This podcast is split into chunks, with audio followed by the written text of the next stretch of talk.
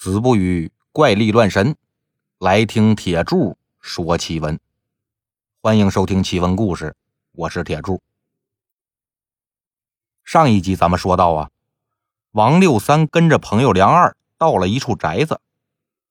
他晚上想偷偷回家的时候呢，却看见一个一丝不挂的美女贾小姐。这想走的心呐，一下子就忘到姥姥家去了。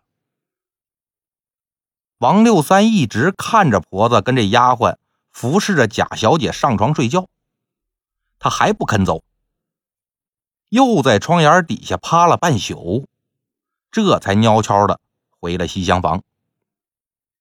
躺在床上翻来覆去的睡不着，他就想着那个一丝不挂的贾小姐呀。第二天天刚蒙蒙亮，太阳还没出来呢，梁二就把门推开了。怎么样，兄弟，睡得好不好啊？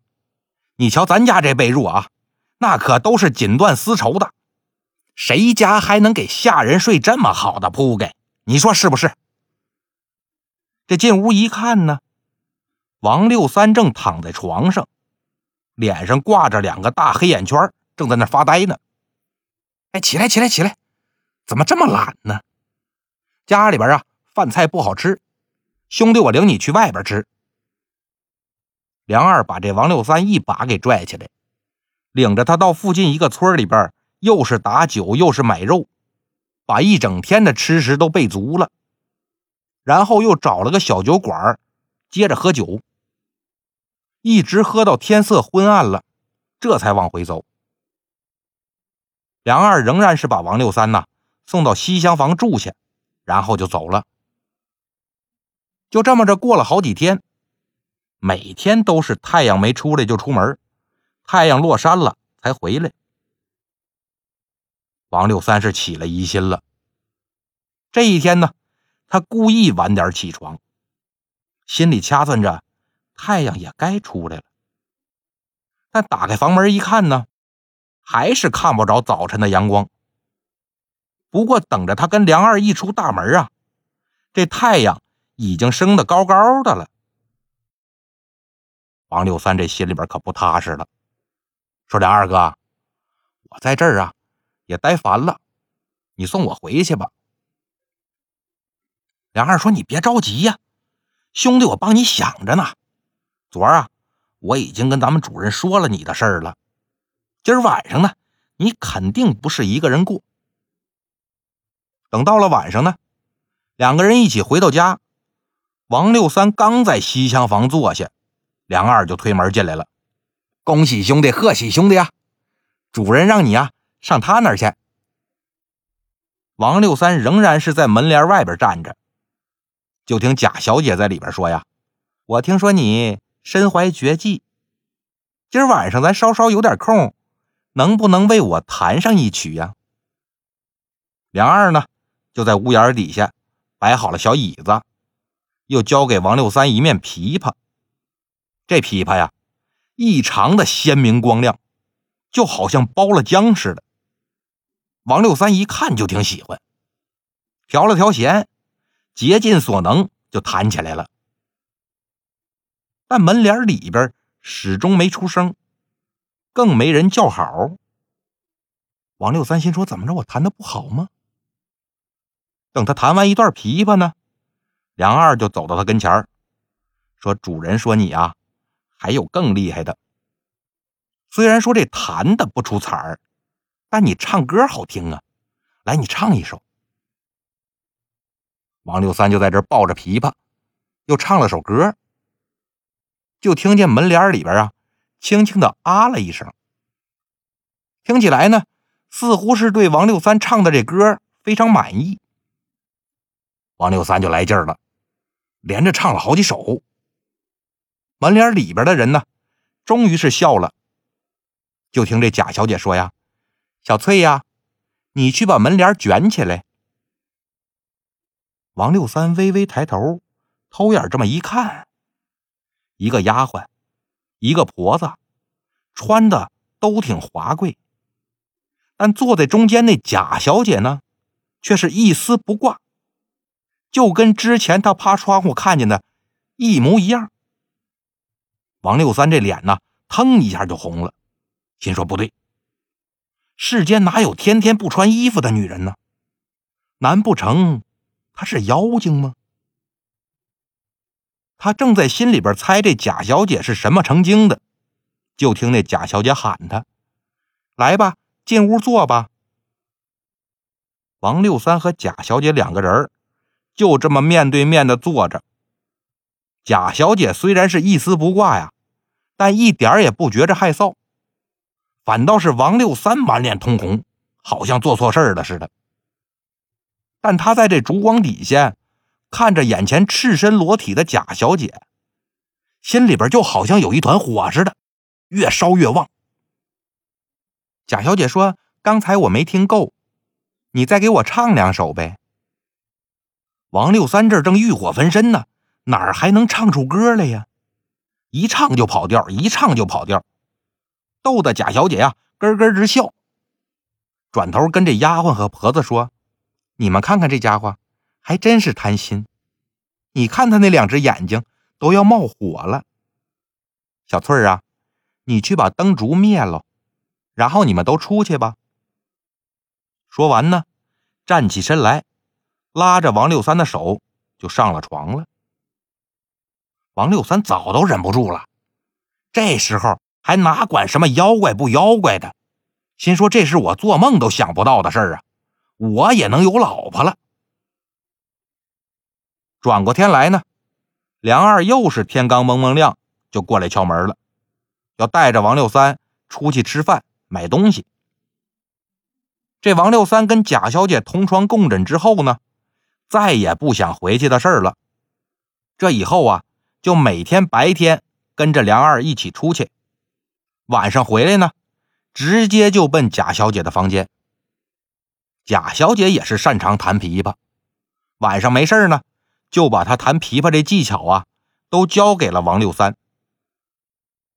就这么过了两个月，王六三就觉着自己这身体怎么越来越不好，精神头日渐萎靡，身子也瘦了，这腮帮子也塌了，浑身总是没劲儿，天天打不起精神来。心说：“我可能这是这是纵欲过度吧？我不能天天上贾小姐那儿住了。”他就想躲着贾小姐，但每当他晚上一回去，看见那贾小姐一丝不挂、娇羞可爱那样，那就啥都不顾了。又过了两三个月，王六三瘦的呀，都跟那麻杆似的了。这一天呢，他又跟梁二到外边一家酒馆吃饭。吃完饭以后，王六三看见墙上挂着一面琵琶。他就想显摆显摆，心说我都学这么久了，肯定弹的挺好。顺手呢，就把那琵琶拿下来，开始在那弹。梁二想拦都没拦住，刚弹了几下，就从外边呼啦冲进来几个人。这儿呢，这儿呢，跑跑，那下人在这儿呢，我看你还往哪儿跑？王六三仔细一看，哟，这几个人不是锁大人家里边的家丁吗？这肯定是奉了索大人的命令来抓我的呀！他回头再去找梁二啊，发现梁二早跑没影了。这几个家丁啊，拿着绳子把王六三一捆，连拽带踹就到了街上了，准备往索大人家里走。王六三在那挠挠喊呐：“哎呦，各位大哥，各位大哥，你们等会儿啊，你们等会儿，我这有人证啊，咱咱先把梁二抓住。”然后一起去见老爷，行不行啊？一个家丁听他这么一说呀，扑哧一声笑了。嘿，我说你个小兔崽子，你是不是神经病啊？当我们傻子呢？谁不知道梁二被张大人撵出府之后，跑到城外当长工，没几个月就吐血死了，这都死了三年了。你让我们抓梁二，怎么着？让我们挖坟掘墓去？就算他已经转世投胎了，现在也还在地上爬呢。他能帮你做什么证？你赶紧走吧。说完，一拽绳子，接着往前走。王六三一听梁二死了，也吓了一跳啊，心说坏了，我这是真遇上鬼了。一边在地上连滚带爬，一边把怎么遇着梁二，怎么见着贾小姐，又怎么在贾小姐家里边待着，这一应事情吧，原原本本都说了一遍。这几个家丁一看他说的是有鼻子有眼的，也挺奇怪，说既然是这样，那咱看看去吧。就让王六三带路啊，去贾小姐家里边看看。等到了贾府这儿呢，只见四周是一片片的杂草，荒无人烟，一排一排的坟堆儿，哪有什么大宅子呀？王六三吓得脸儿都绿了，又到附近村子里边去打听这贾小姐。打听来打听去，有一个当地人就跟他说了：“说这贾小姐呀，其实就是前村贾家的姑娘。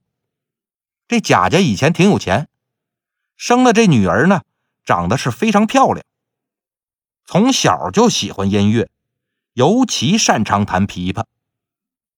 但长大以后啊。”这个贾小姐和村里边一男的私通，这贾老爷知道了，差点背过气儿去。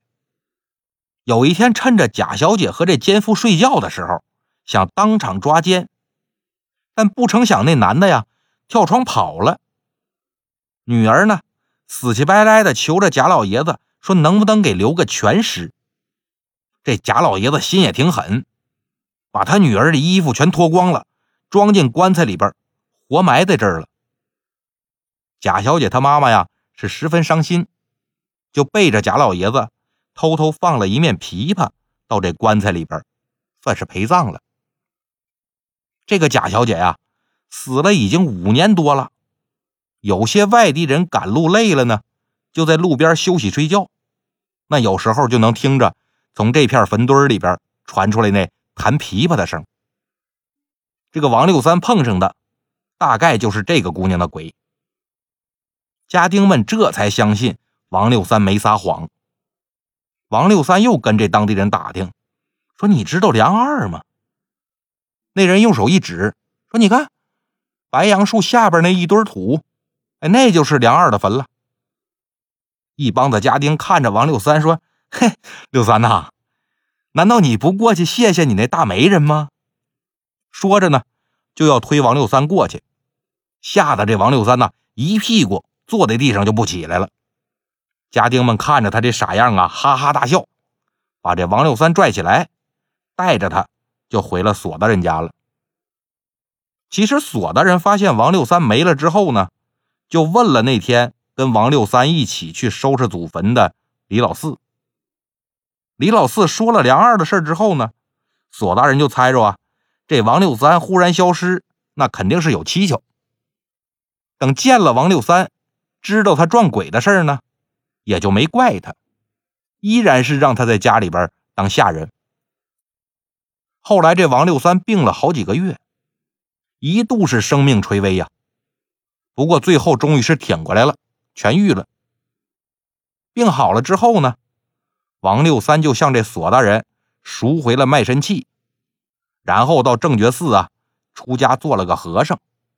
取了个法名，特别有意思，叫普通。好了，今天的故事呢，就到这里了，咱们下期再见。